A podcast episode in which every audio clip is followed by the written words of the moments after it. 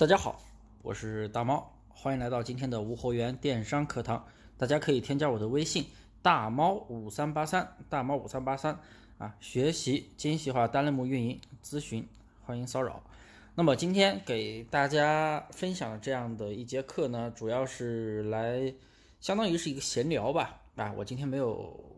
备课，因为我平时啊，我给大家来录制的时候，我都会写一个框架出来。然后按着我的框架讲，今天呢，我是想到了这样的一个问题。我相信很多人都啊弄不明白淘宝的一个出单规则，还有为什么店铺从什么时候可以开始起店，怎么店铺突然的就开始起来了，起来之后店铺就开始稳定了。那么我今天就来给大家来解释这些疑问。首先。我们大家在做店铺的时候啊，不管说是精细化单类目，还是说铺货，还是说裂变啊，不管你做了什么模式，或者说蓝海，当我们不断的传宝贝的时候，可能前期大家应该也发现了，可能啊第一天没流量，第二天哎流量个位数，第三天流量也是很少很少，突然某一天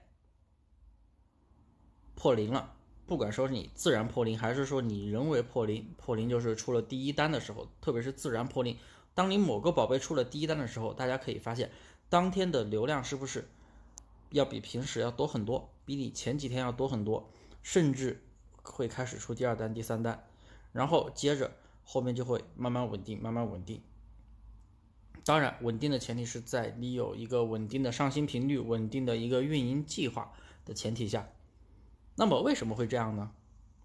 当然了，还有的人就是朋友，还有的朋友就是一直就是在传宝贝，甚至做铺货的，传了几千，传了甚至上万个了，一单没出，或者出好不容易出一单没有，你的价格是最低的，发不了货。很多人肯定经历过这样的问题。呃，是这样的啊，首先，当不管你宝贝传的怎么样，传的非常的好，非常的精细。款式选的非常好，但是能不能来流量，能不能来流量，还是看咱们店铺前期的一个权重。关于店铺的一个前期权重的话，从哪哪几个方面考虑呢？比如说，首先你用的那个店铺，哎，有没有售假？有售假的店，没有满一年是千万不要做的，流量是几乎做不起来的。第二，那个店的评分啊，最好是要飘红，或者是要比较高，或者说是全零也没事。全零的话，大家补一单，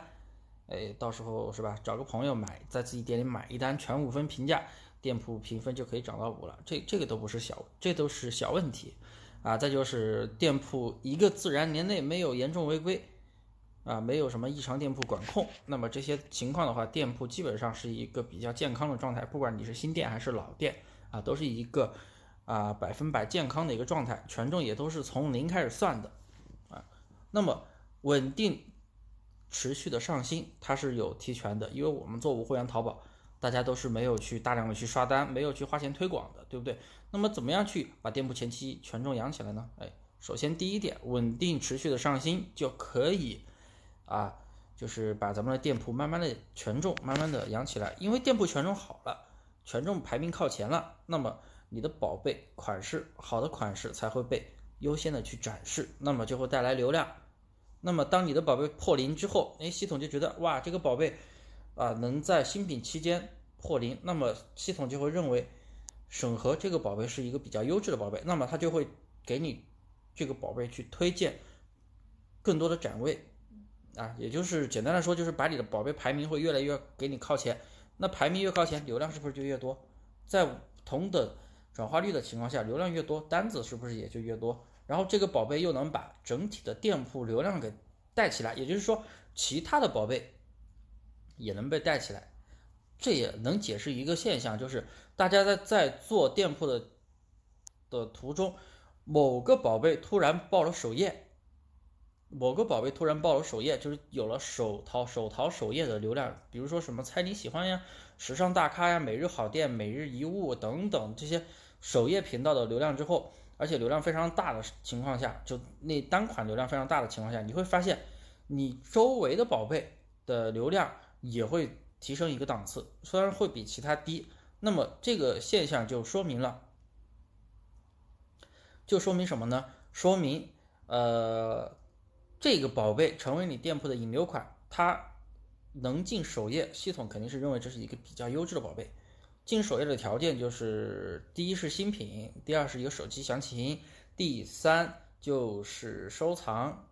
加购量比较高啊，不是下单量，是收藏加购量比较高，也就是点击率高于全网的一点五倍，那么是很容易进首页的。那说明这个宝贝优质，对不对？那么它就会整体带动你店铺的权重，那么自然而然的，你其他的宝贝，甚至你新上的宝贝，哎，很快的就会来流量。并不会像一开始那样，明明有一个非常好的款，可是呢，啊，我觉得非常的好，但是我上了就是没有流量，那是因为这种情况可能就是因为你店铺没有权重，